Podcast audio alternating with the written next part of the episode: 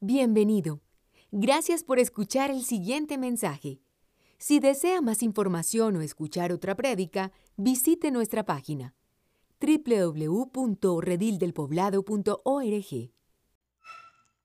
Hace unos meses recuerdo que estaba con mi esposa viendo un video de una persona mayor, una persona tal vez de unos 50 años, que para la sociedad normalmente era alguien común y corriente, iba a su trabajo y trabajaba normalmente, pero al regresar a su casa se vestía de bebé. Se ponía un pañal y empezaba a tomar biberón o a veces chupaba dedo. Qué tierna imagen, ¿cierto? Qué tierna imagen. ¿No, les produce como incomodidades, cosor, percibir una persona que uno diría ya debería ser adulta y se porta como un bebé, como un infante? Bueno, acá cuando llegamos a la iglesia me acuerdo que había unos árboles muy, muy bonitos de mango y por aquí atrás había otro árbol que nos daba eh, zapotes y estábamos felices porque dijimos, bueno, imagínense la despensa que nos dio el Señor en esta iglesia. Pero ¿qué pasó después de un año? Fuimos a probar ese fruto y era fruto verde. Los mangos se veían rojos, hermosos, pero por dentro estaban podridos. Y los zapotes le tratábamos hasta periódico, le echábamos, pero eso nunca maduró. ¿No les parece que estas realidades de la vida nos muestran que hay algo como que no está bien cuando uno diría que algo debe estar maduro o algo debe estar adulto, pero no lo está? Bueno, ¿qué piensan de usted? ¿Qué del cristiano? ¿Qué piensan de la persona que conoce a Jesús y que camina con Él? Las escrituras nos dicen en muchos pasajes que una persona llamándose cristiana, su razón de ser y su tarea es crecer, es madurar. Dios diseñó este mundo para crecer. Cuando puso al hombre y a la mujer en el Edén, les dijo que fueran fructíferos, que les iba a dar de estos árboles, de toda fruta para que se alimentaran. Bueno, la escritura habla también de la semilla, que eh, la fe es como una semilla que va en crecimiento, que el Evangelio también es algo que va en crecimiento. Dios no ha diseñado algo en este mundo para el estancamiento. ¿Sabías eso? De tal manera que si hay alguien, y de una vez lo anticipo, que en esta comunidad dice, yo tengo 30 años de cristiano y saca su credencial de cristiano de 30 años, que le brilla y nos deja así como ciegos. La pregunta que necesitamos hacerle al lado de esa credencial es, entonces dirías que has madurado 30 años? ¿Te imaginas? Sí, por ahí alguien hizo, hmm, ¿verdad? Seguramente algunos habrán visto el título Confrontando la inmadurez espiritual. ¿Tú sabías que algo más terrible que los enemigos exteriores que tiene la iglesia es la inmadurez interior que tienen los cristianos? Mira, me quedaría todo el día literalmente contándote historias de inmadurez de otras iglesias. De otras iglesias. Si Dios nos hizo nacer de nuevo, este nacer de nuevo implica un crecimiento y fundamentalmente en algo que llamamos carácter. Carácter, el carácter cristiano. Quiero clarificarte de antemano que no quiere decir que somos perfectos, para nada. Olvídate de esa idea. Pero también olvídate de la idea de detrás de esa frase, no, es que no somos perfectos, sencillamente esconder a alguien que no está queriendo madurar en la fe. Que sencillamente está feliz como esa persona de 50 años que ante los demás se ve bien, pero llega a chuparse el dedo espiritual. Les traje unas señales, porque es muy importante detectar señales de inmadurez espiritual. Como sus pastores, créanme, al terminar esta serie que hemos llamado Asuntos Pastorales, Fe, deberíamos mandar a hacer una camiseta que diga Asuntos Pastorales. Y que por cierto vamos a empezar la próxima semana una nueva serie que se va a llamar Serán mis testigos hasta lo último de la tierra. Tendremos allí eh, apartes del el libro de los hechos, textos especiales para estudiar cómo Dios quiere que nos movamos en esta ciudad, en este país y hasta lo último de la tierra como creyentes que son testigos, testigos del poder de Dios, testigos de Jesús, testigos del Espíritu Santo. Pero pasemos a las señales. Rápidamente quiero mencionarles 10 señales de inmadurez espiritual. Advertencia. No se vale codear al marido. No se vale pensar, pastores, en ovejitas diciendo, ajá. Pero sí se vale pensar en uno mismo. Amén. Pues vamos con la primera señal. Falta de enseñabilidad. Una persona testaruda. Es una persona que rechaza la corrección como signo de orgullo y falta de humildad. Se resiste a escuchar consejos o correcciones y se niega a cambiar su actitud o conducta aunque le digan con la palabra de Dios que está equivocado. Testarudo. Dos, una persona narcisista. Tiene una alta opinión de sí mismo y una actitud de superioridad hacia los demás. Se siente excesivamente seguro de sí mismo y confiado en sus propias habilidades. Mira a los demás por debajo, los menosprecia porque él se considera autosuficiente. Tres, una persona, un cristiano criticón. Se dedica a hablar negativamente de otros a sus espaldas, propagando rumores, creando discordia entre las personas, no muestra empatía ni preocupación por los sentimientos de los demás, le importa sencillamente hablar de otros y no enfrentarlo bíblicamente como dice la escritura, ir con tu hermano y arreglarlo. Prefiere hablar con todos los demás, excepto con la persona con quien tiene que hablar. Cuatro, una persona que vive a la defensiva y se victimiza todo el tiempo. Es sensible excesivamente a la crítica, se ofende fácilmente ante cualquier comentario o corrección, se pone a la defensiva para evitar enfrentar sus propios errores y se victimiza diciendo que la culpa fue de los papás, que la culpa fue de los pastores, la culpa de la iglesia, la culpa de los demás, pero nunca asume su propia responsabilidad. Quinto, muy parecido, el cristiano que se autojustifica.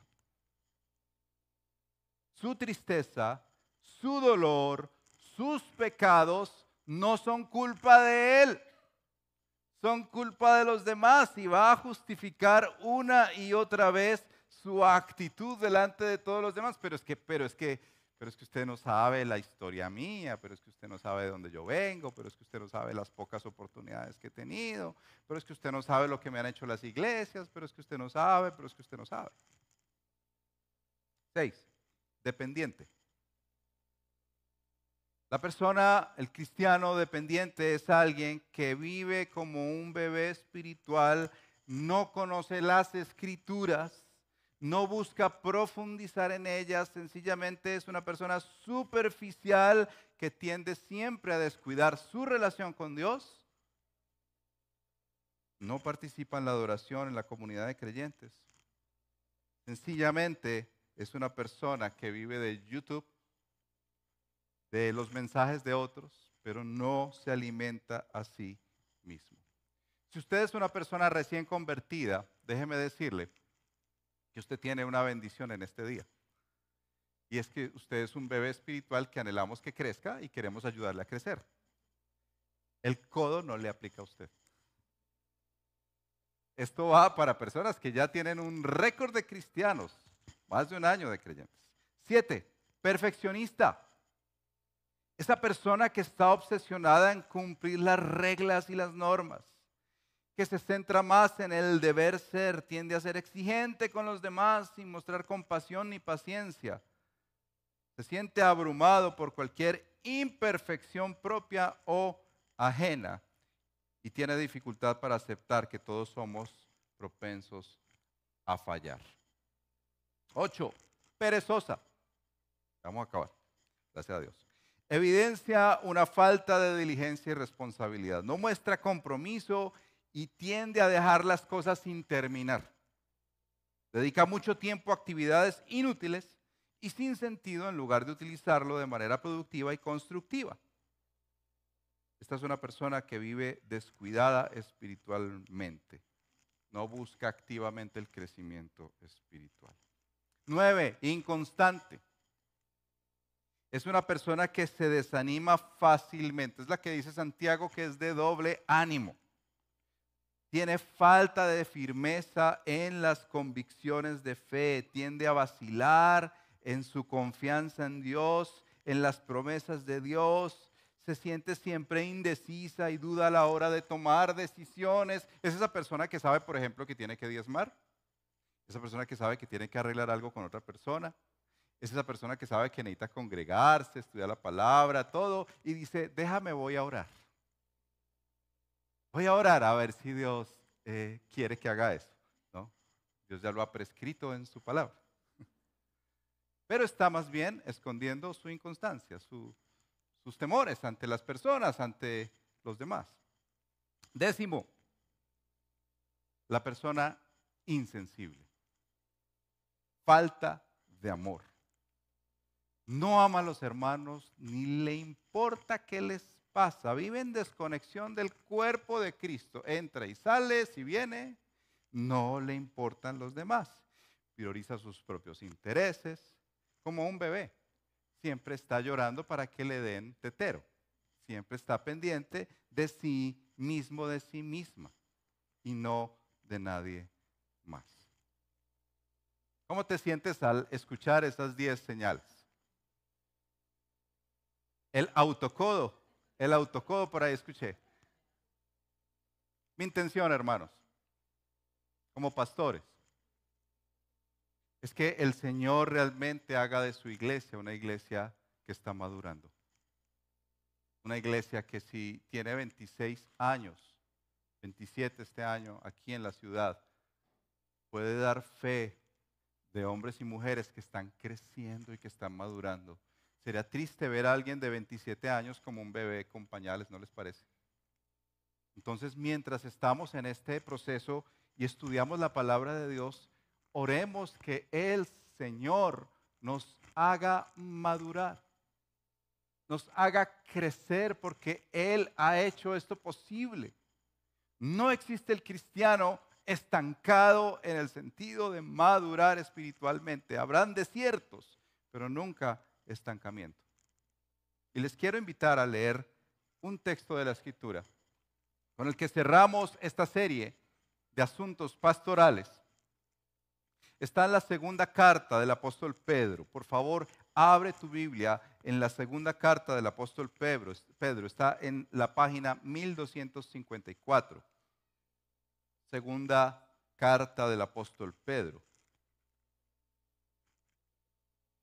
Quienes conocen la historia de las cartas de Pedro, le escribe a hermanos que están dispersos en muchos lugares en el Nuevo Mundo que están sufriendo, que están eh, siendo matados por el cristianismo, que están siendo perseguidos, escondidos. Y él les envía una segunda carta para animarlos en la fe, pero para decirles claramente cómo luce un cristiano que está madurando, un cristiano que es saludable, un cristiano que está en crecimiento. La preocupación del apóstol Pedro para la iglesia es que ellos en medio del sufrimiento, en medio de las persecuciones, se olviden de algo tan fundamental que el Señor ha hecho. Es que un cristiano que ha recibido todo lo que dice acá que ha recibido, puede descansar en esa gracia de que el Señor añadirá cada vez más a su fe hasta que esté a la estatura de Cristo. Leamos los versos 1 al 11. Y mientras lo leemos, piensa en estas divisiones, los versos 1 y 2 como una primera parte, versos 3 y 4 como una segunda parte, versos 5 al 7 como una tercera parte y versos 8 al 11 como una cuarta parte. Leamos pues segunda de Pedro 1 del 1 al 11. Simón Pedro, siervo y apóstol de Jesucristo, a los que han recibido una fe como la nuestra, mediante la justicia de nuestro Dios y Salvador Jesucristo, gracia y paz les sean multiplicadas a ustedes en el conocimiento de Dios y de nuestro Señor Jesús. Versos 3 y 4. Pues su divino poder nos ha concedido todo. Subraya ahí todo, todo cuanto concierne a la vida y a la piedad, mediante el verdadero conocimiento de aquel que nos llamó por su gloria y excelencia. Por ellas por su gloria y excelencia, Él nos ha concedido sus preciosas y maravillosas promesas, a fin de que ustedes lleguen a ser partícipes de la naturaleza divina, habiendo escapado de la corrupción que hay en el mundo por causa de los malos deseos. Ahí nos está enfocando el poder de Dios, divino poder. Versos 5 y 7 al 7. Por esta razón, también obrando con toda diligencia, añadan a su fe virtud, a la virtud conocimiento, al conocimiento dominio propio, al dominio propio perseverancia y a la perseverancia piedad y a la piedad fraternidad y a la fraternidad amor. La última sección, versos 8 al 11. Pues estas virtudes al estar en ustedes y al abundar, no los dejarán ociosos ni estériles en el verdadero conocimiento de nuestro Señor Jesucristo, porque el que carece de estas virtudes, Fíjate que muestra quienes carecen de estas virtudes. Son ciegos o cortos de vista, habiendo olvidado la purificación de sus pecados pasados. Así que hermanos, sean cada vez más diligentes para hacer firme su llamado y elección de parte de Dios, porque mientras hagan estas cosas, nunca caerán. Pues de esta manera será concedida ampliamente la entrada al reino eterno de nuestro Señor y Salvador Jesucristo. El Señor añada su bendición a esta lectura esta exposición de la palabra. Como les decía, Pedro está escribiendo a una iglesia perseguida. Y lo primero que él menciona, como toda carta que se encabeza, él menciona unos elementos supremamente importantes. No los leas sencillamente corriendo. Lee los versos 1 y 2 con cuidado. Él utiliza sus dos nombres, Simón, Pedro. Eso es importante. No nos vamos a quedar en cada detalle para gusto de algunos, perdón. Habrá muchos detalles que, seguro serán materia de un estudio más profundo. Pero es importante que él se mencione como siervo y apóstol también. Él, él usa muchas duplas ahí. Siervo, como alguien que es un esclavo, él se considera alguien esclavo de Cristo, pero también un enviado de Cristo. El punto importante en este primer momento es que Él le dice a los que les escribe que tienen una fe igual a la de los apóstoles. ¿Te diste cuenta ahí? Léelo nuevamente. A los que han recibido una fe como la nuestra. Es muy interesante que Pedro le diga a los cristianos, que existe solo una fe, que no existen cristianos como de primera o segunda clase, no, todos los que hemos abrazado la fe en Jesucristo es la misma fe, porque es el mismo objeto de nuestra fe, Cristo. Desde ya está anclando a estos cristianos y a nosotros por extensión como aquellos que hemos recibido esa misma fe compartimos la misma preciosa fe en Cristo Jesús, esa confianza que hay en Cristo Jesús de que nos salvó, de que nos rescatará en el día de la muerte y que nos llevará a su reino eterno. Pero también menciona otro elemento importante acá, verso 2, que dice que les sean multiplicadas la gracia y la paz a ustedes en el conocimiento. Esta es una palabra favorita de Pedro ahí.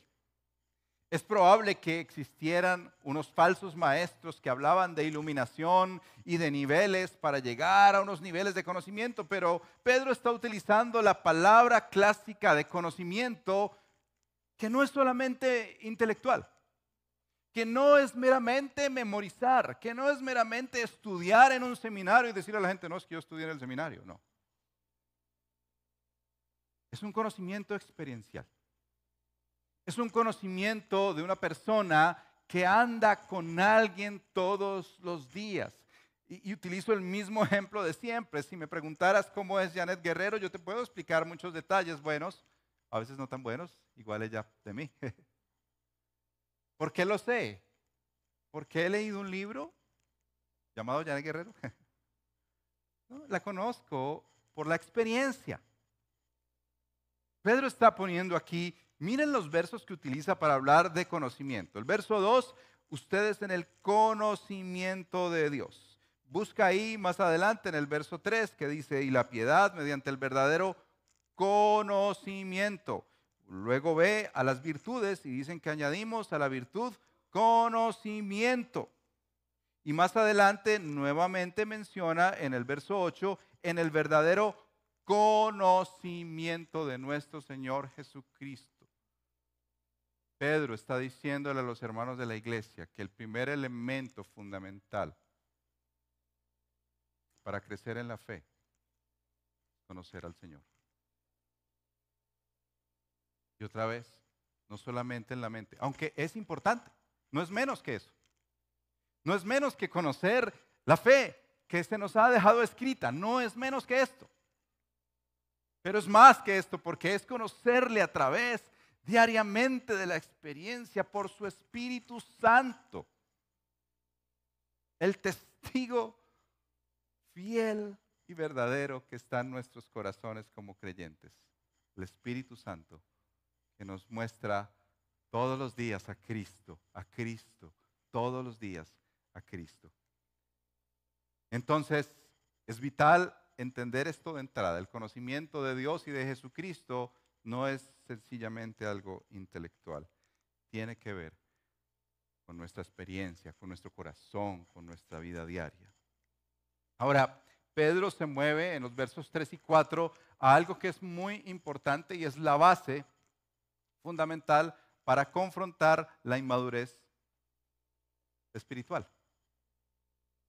Es la base. Comienza diciendo en el verso 3, su divino poder el divino poder y dice que ese divino poder, el del Padre, el del Hijo, el del Espíritu Santo, nos ha concedido todo. Mira lo que dice este texto, nos ha concedido todo cuanto concierne a la vida y a la piedad. Si ves que Pedro utiliza esas duplas, gracia y paz. Aquí dice vida y piedad. ¿A qué se está refiriendo Pedro con esto? Nos ha dado absolutamente todo para la vida. Bueno, si lees las escrituras en el Nuevo Testamento, verás que la vida se refiere a la nueva vida en Dios, al nuevo nacimiento. Esa vida de la que habla aquí Pedro es la vida que se nos ha dado por medio de la obra de Cristo Jesús. Tú antes de conocer a Jesús estabas muerto, ¿recuerdas? Espiritualmente. Efesios 2. Cuando el Señor se acuerda de ti, pero Dios, en su gran misericordia, nos dio vida. Esta es la vida de la que habla Pedro. Y que por su poder nos dio vida. Si lo quieres poner de otra manera es, nos ha dado todo lo concerniente a la salvación. Vida, salvación. Y luego utiliza la expresión que es el antídoto, hermanos, para la inmadurez. La piedad la piedad. Y la piedad tiene que ver con nuestra santificación. Si la vida dice Pedro acá es para la salvación, la piedad es para la santificación. La piedad es cómo nosotros respondemos a esa salvación todos los días, cómo nosotros vivimos la fe en Jesucristo. Y dice que nos ha dado absolutamente todo para eso.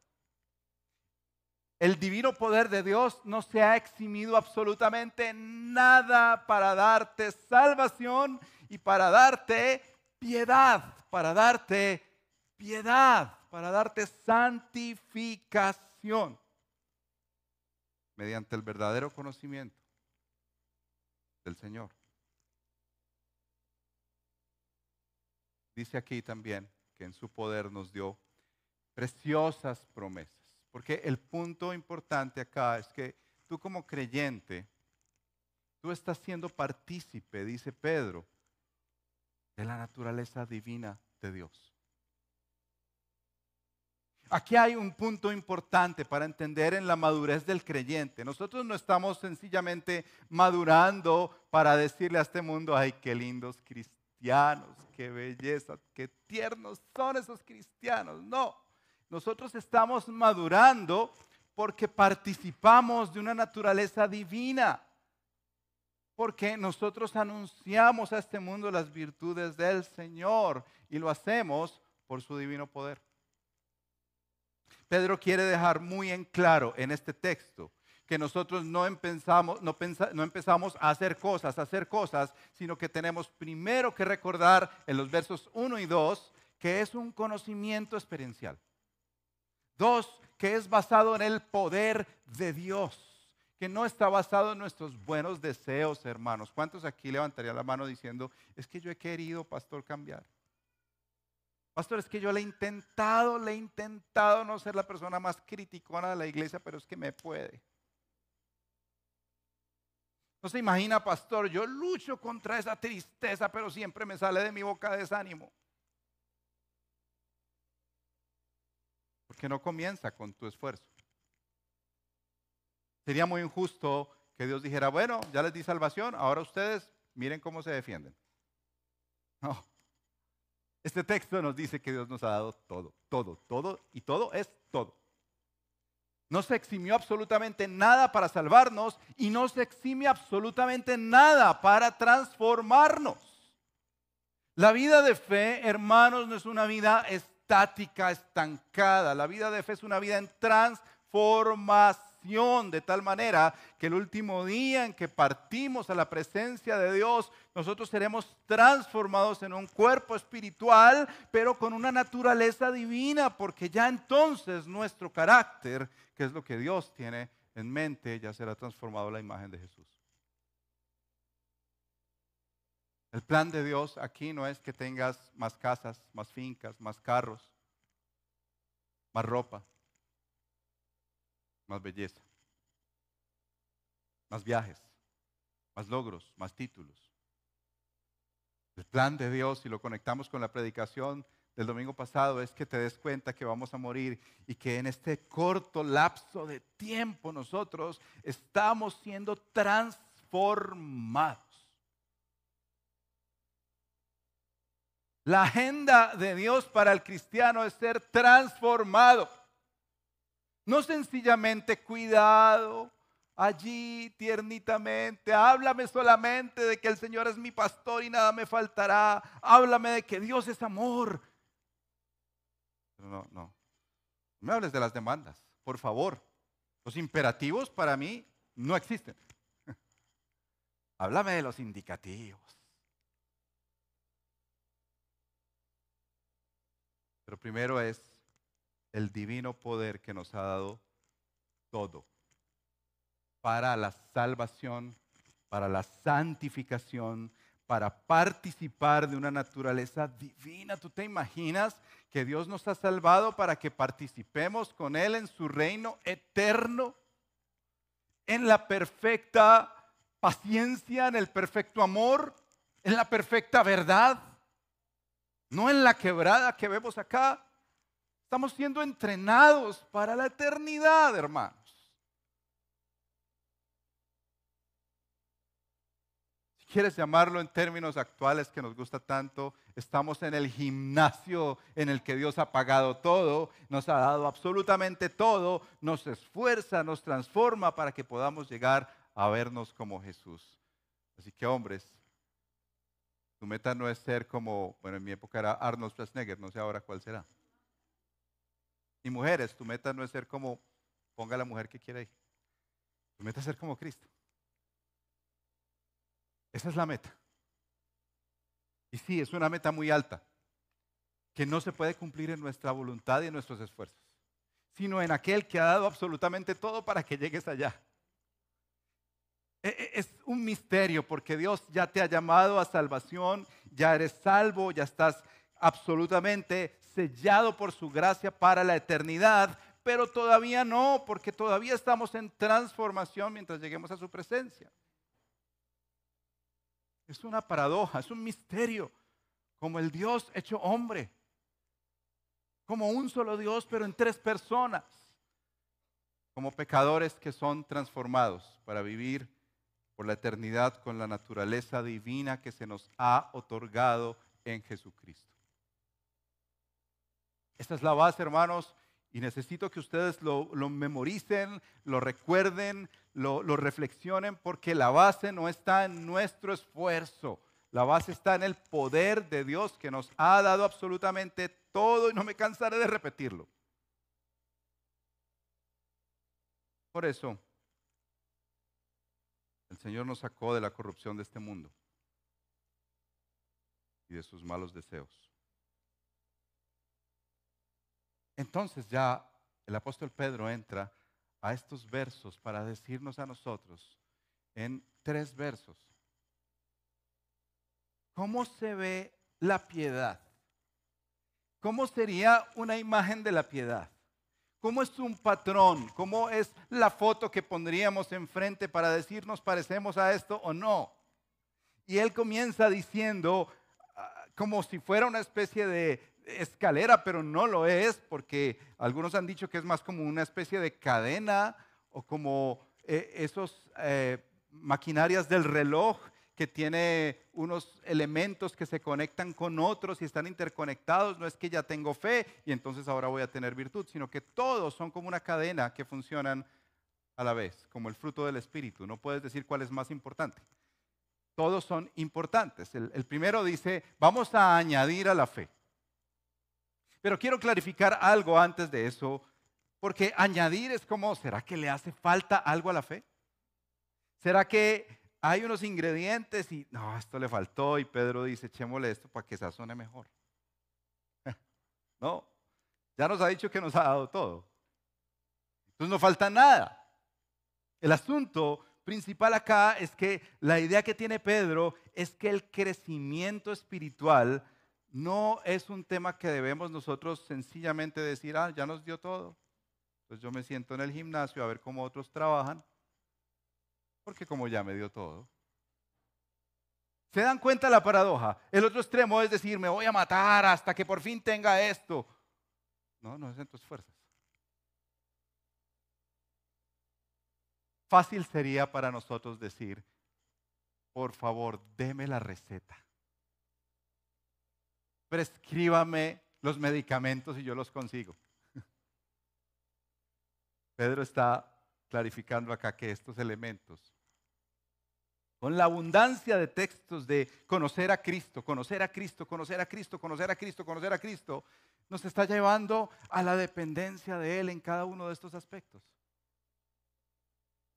Muchos quisiéramos la receta o quisiéramos sencillamente la prescripción médica y, y no tener relación.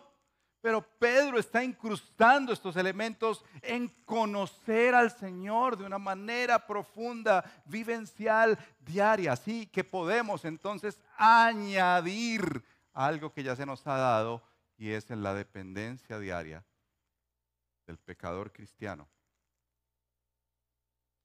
a Cristo Jesús. Y nosotros diariamente nos involucramos con Él y le conocemos y añadimos más y más y más de lo que Él ya nos ha dado. No es que le falte algo a la fe, implica que el cristiano debe actuar en función a la fe que profesa. Si tú te llamas cristiano, estas virtudes las debes conocer. Y más allá de la segunda carta del apóstol Pedro, en toda la escritura, cuando la escritura habla de la fe, cuando la escritura habla de la virtud, de este elemento tan importante y sustancial que se nos presenta en la escritura, el conocimiento. Y rápidamente les describiré estos elementos, pero quisiera dejarles esto en claro otra vez con el tema de la fe. La fe es el fundamento. La fe es la base otra vez. La fe es central. Y está bien porque sé que es tan importante conocer nosotros esa fe, entenderla, eh, digerirla, practicarla, confiar en el Señor, pero más allá de confiar en Él es todo lo que dice la Escritura acerca de la fe. Pero no va a ser sin tu esfuerzo. Y suena duro, yo sé que algunos de pronto sentados van a brincar y decir, ¿cómo así? Herejía. Porque hay mucho cristianismo hoy en día que cuando escucha esfuerzo dice herejía. Bueno, lee la escritura, dice que nos esforcemos en la gracia.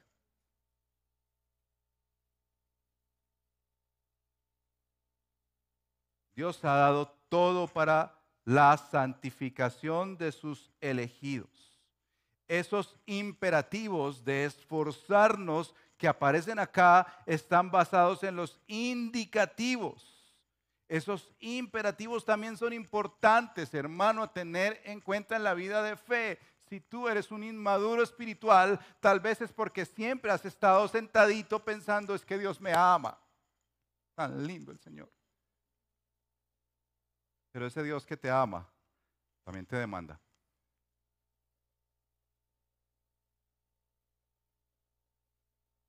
Aquí es donde lo que creemos se conecta con lo que hacemos. Porque somos seres integrales. Lo que creemos se conecta con lo que sentimos y con lo que hacemos. La virtud externa que dice aquí, que también se traduce como bondad, se añade a la fe bondad o virtud. Es algo externo que la gente puede ver. Pedro habla de algo externo que es muy claro y sobre todo personas que han estado en persecución, como a las iglesias que, él les escribe a los cristianos. E, esto es tan importante lo que externamente las personas ven acerca del cristiano. Se le añade al conocimiento de Jesús, a la fe, virtud. Se anima a los creyentes a vivir una vida bondadosa hacia los de afuera. Implica hacer lo correcto, mostrar amabilidad y vivir de una manera que refleje el carácter de Cristo en todo lugar, en la casa, en el trabajo, en el estudio, donde tú vayas. Externamente, después de la fe, se invita a esta bondad con los demás. Luego hace una visión interna Menciona el conocimiento, ya les he mencionado que el conocimiento es mucho más que saber cosas en la mente. La visión griega del conocimiento es más bien la visión judía, la visión de la escritura de una relación, una relación, algo intrínsecamente con Dios, cercano a Él. Tú puedes saber mucha doctrina, pero no tener conocimiento. Yo recuerdo a unos hermanos que vinieron acá una vez. Eh, que no pudieron hacerse miembros en otra iglesia por varias razones que no entraré en detalle. Pero cuando nos sentamos a hablar un poco, conocían mucha doctrina, sabían quién era Calvino, sabían quién era Lutero, Zwinglio, los padres de la iglesia. Sabían que eran las solas, ¿cierto? Sola fe, sola gracia, sola escritura, solo Jesucristo, sola de la gloria. Y cuando preguntamos, bueno, ¿de dónde salen esos textos de la escritura? Ay, ¿de dónde, pastor?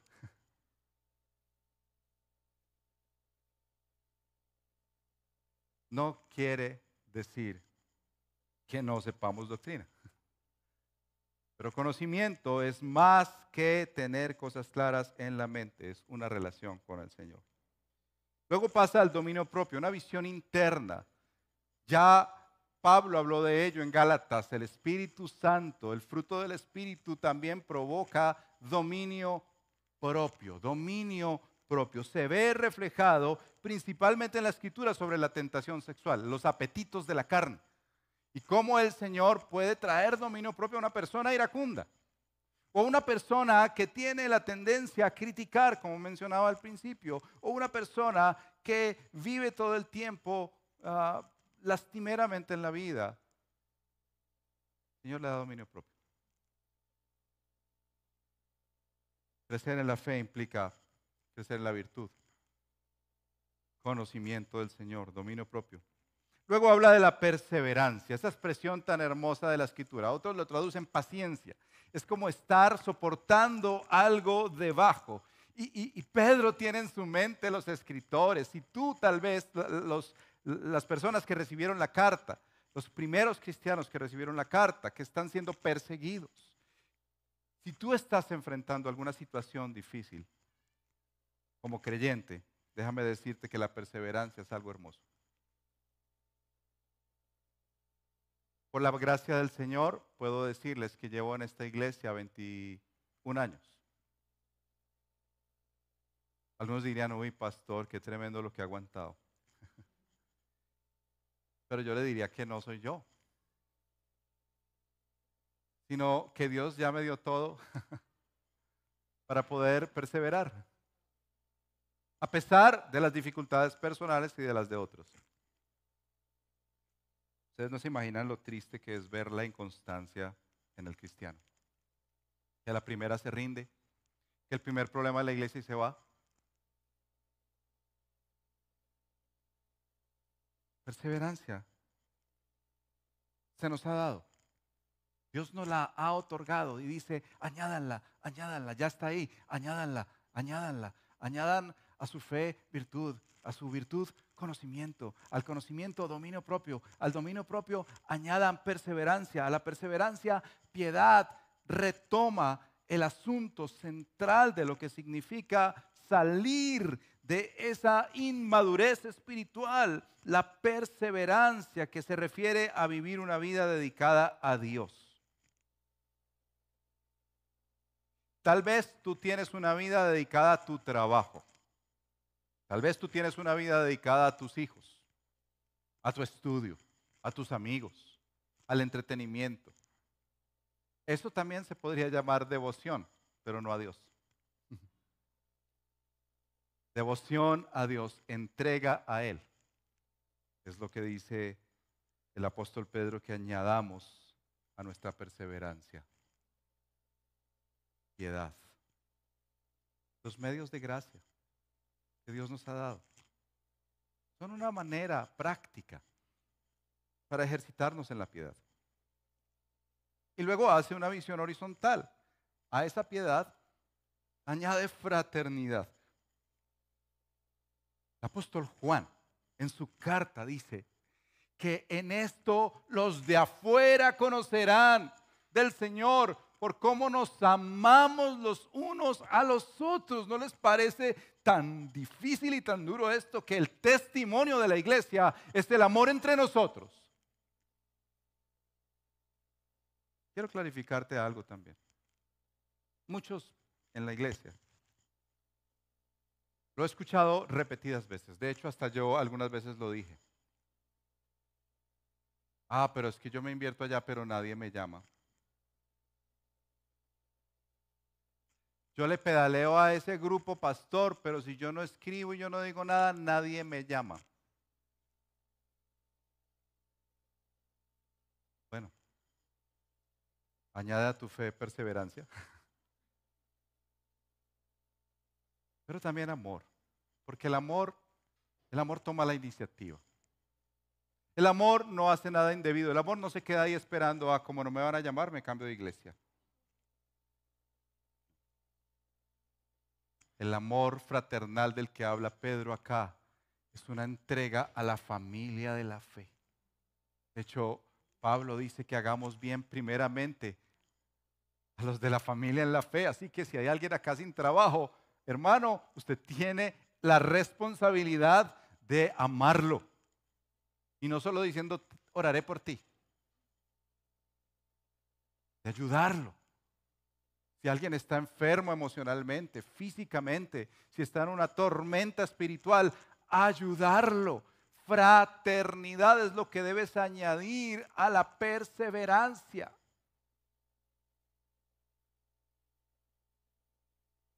Por eso termina con el amor. El amor en esta cadena hermosa es el pináculo. Si comienza por la fe, termina por el amor. Es un amor incondicional del que Dios nos ha dado en Cristo. Y por eso Él nos derrama ese amor en el corazón, como dice Romanos 5:5, 5, para poder darlo no solamente a los de la familia en la fe, sino a los no amables en nuestro entorno. Porque estoy seguro que hay no amables en nuestro entorno, ¿cierto? Y tal vez nosotros somos los no amables. Necesitamos que nos amen de esa manera. No se trata de procurar obtenerlas. Dice más adelante en el verso 8, para, para hacer un recuento, primero Pedro nos comienza diciendo que hay un conocimiento que es profundo, que es más que memorizar, que es vivir con Él por su Espíritu Santo. En segundo lugar, nos habla que su divino poder nos dio todo, absolutamente todo para la salvación y para la santificación, es decir, la transformación del creyente. Y luego nos dice cómo luce ese patrón cómo se ve ese proceso en la vida de un creyente que cada vez más añade a su fe virtud, a la virtud conocimiento, al conocimiento dominio propio, al dominio propio añade perseverancia, a la perseverancia piedad, a la piedad fraternidad, amor entre hermanos en la fe y finalmente un amor que es un amor incondicional. Pedro termina diciendo estas virtudes y nos anima mucho a este tema porque retoma el asunto de las promesas. Estas virtudes tienen promesas. Mire, tiene primero una promesa de fructificación. Seremos fructíferos, si quieres decir otra palabra, fecundos. Y segundo, una promesa de seguridad eterna. Mira, como lo menciona aquí eh, eh, el, apóstol Pedro, estas virtudes al estar en ustedes, miren que no le está diciendo, como no las tienen, búsquenlas, no, esas ya están. La lectura es importante. Al estar en ustedes, esas ya existen porque el Señor se las ha dado. Realmente el Señor nos la ha dejado, yo sé que no es fácil, pero en un sentido nos ha dado todo. Así que no existe el cristiano que diga, no, es que Dios no me dio perseverancia, hermano. Por eso vivo de iglesia en iglesia. No, Dios te dio todo. No, es que yo, Dios no me dio amor para otros.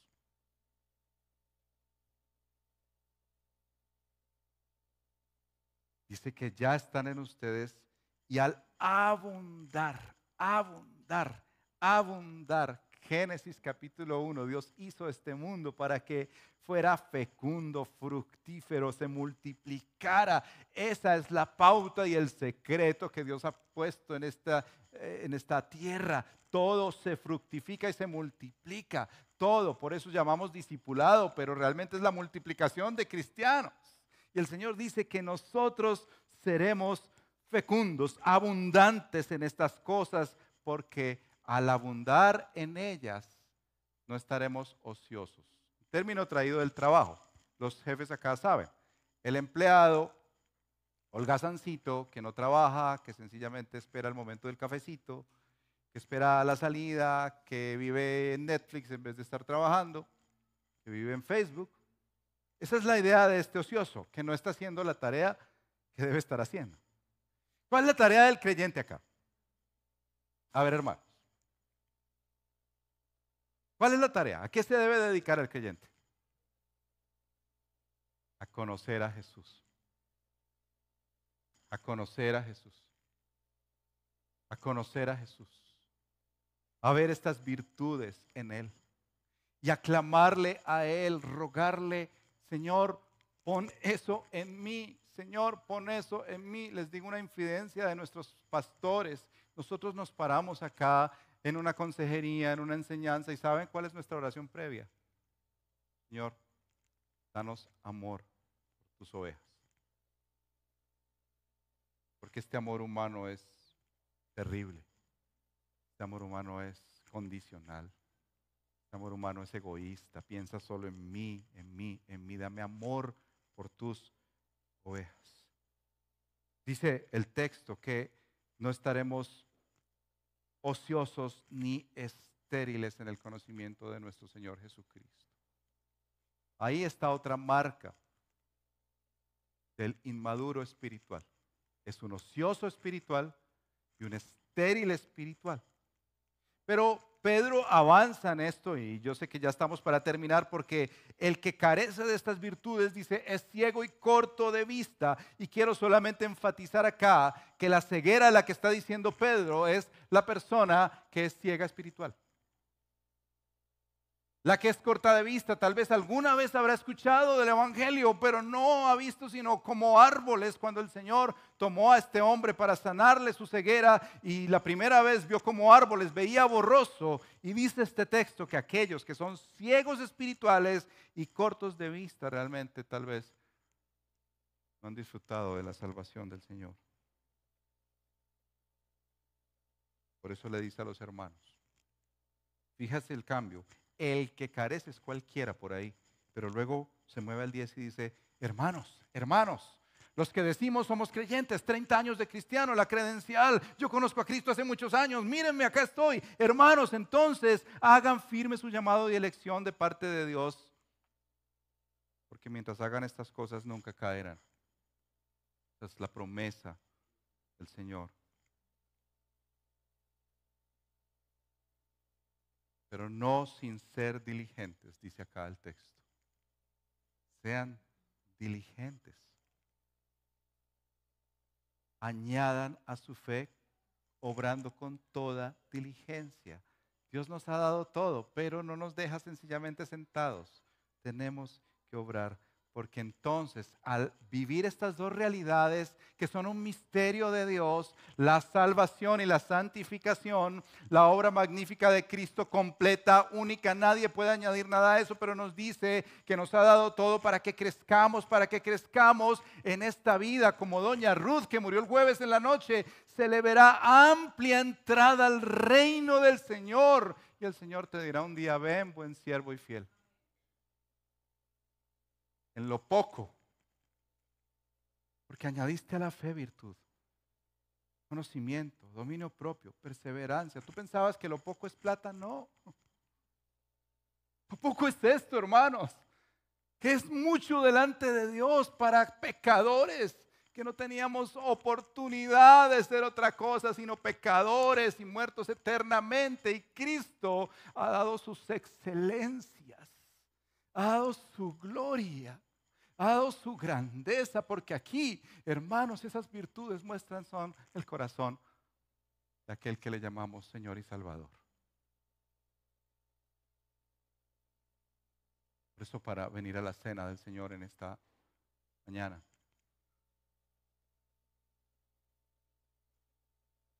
Es verdad que el codazo debes dártelo tú.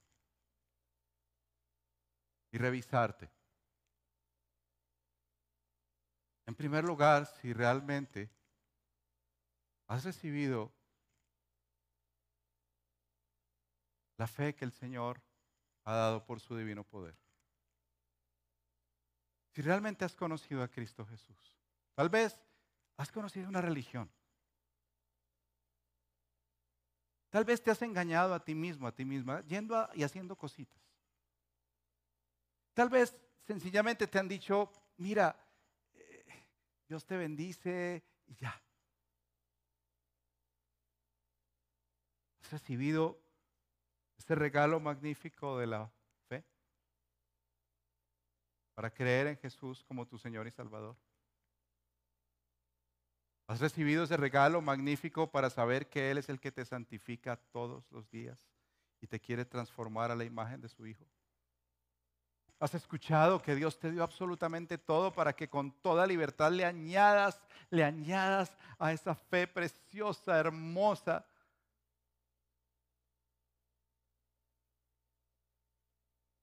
si eres un ocioso, un ciego, quiero invitarte a que entregues tu vida a Cristo Jesús. Que te rindas a Él. Si tú eres un creyente que has batallado con estas cosas y estás cansado hoy, quiero invitarte a que vengas a la cruz, reciba su gracia y le digas, Señor, tú sabes que me ha costado amar a otros, dame tu amor. Señor, tú sabes que yo soy una persona inconstante, no persevero.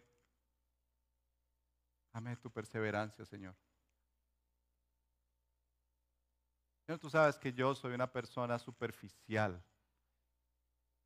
Sencillamente vivo escuchando videitos en YouTube, leyendo textos en Instagram, pero que no voy a tu palabra, no te busco en oración.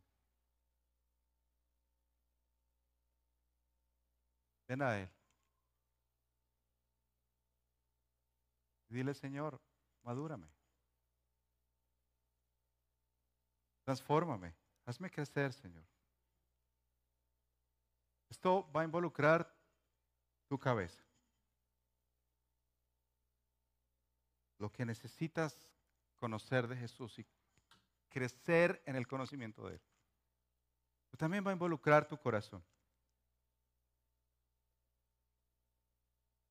Esa reverencia al Señor, esa entrega a Él, ese amor al prójimo, esa esperanza en Cristo, aún en medio de las crisis.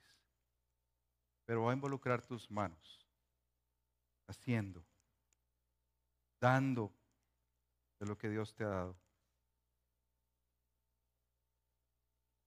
Entonces el Señor pueda decirnos un día, ven buen siervo y fiel. Esperamos que este mensaje haya sido de edificación para su vida. Si desea más información sobre nuestra comunidad, visítenos en nuestra página www.redildelpoblado.org.